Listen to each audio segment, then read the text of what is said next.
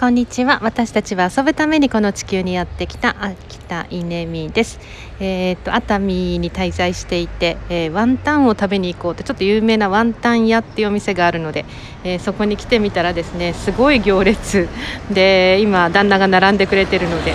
え私はその間にちょっと暇なので話してみたいなと思ってます。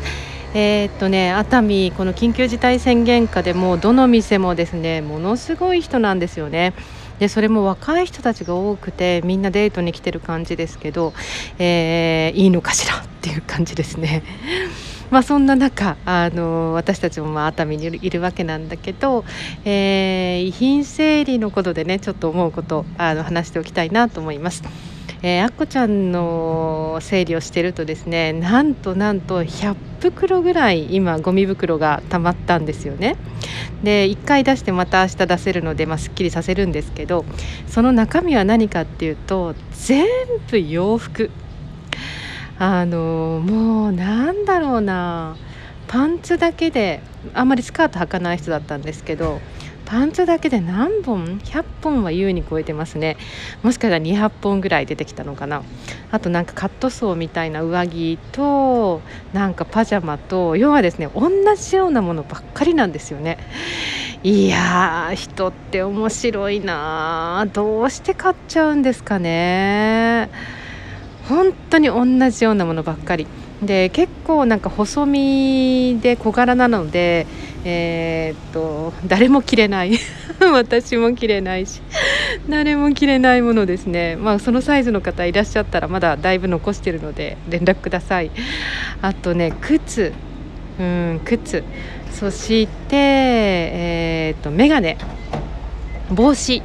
まあ、つまり全て衣装なんですよね。えー、彼女の人生をもう本当に残したものって表しますよね、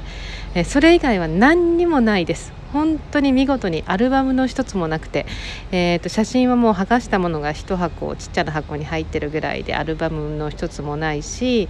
あとなんだろうななんか読まれちゃいけないものもないですね。えーと、一つだけなんか日記みたいなのがあったのでそれはあの一緒にあの燃やしました、えー、連れてってもらいましたけれどもあの他には何にもない。だからやっぱりこう私たち本当いつ何時何があるか分かんないっていう時に、えー、何を残すか考えておかないといけないですね、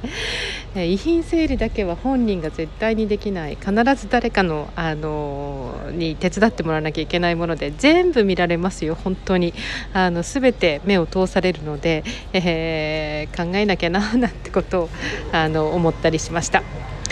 うんでもなんかなんだろうな、あのそういう意味ではあの後腐れなく全て片付くので、えー、まあ本当に綺麗に生きた人だなっていうふうに思います。ということであのゴールデンウィーク時間があったらぜひぜひ断捨離してみてください。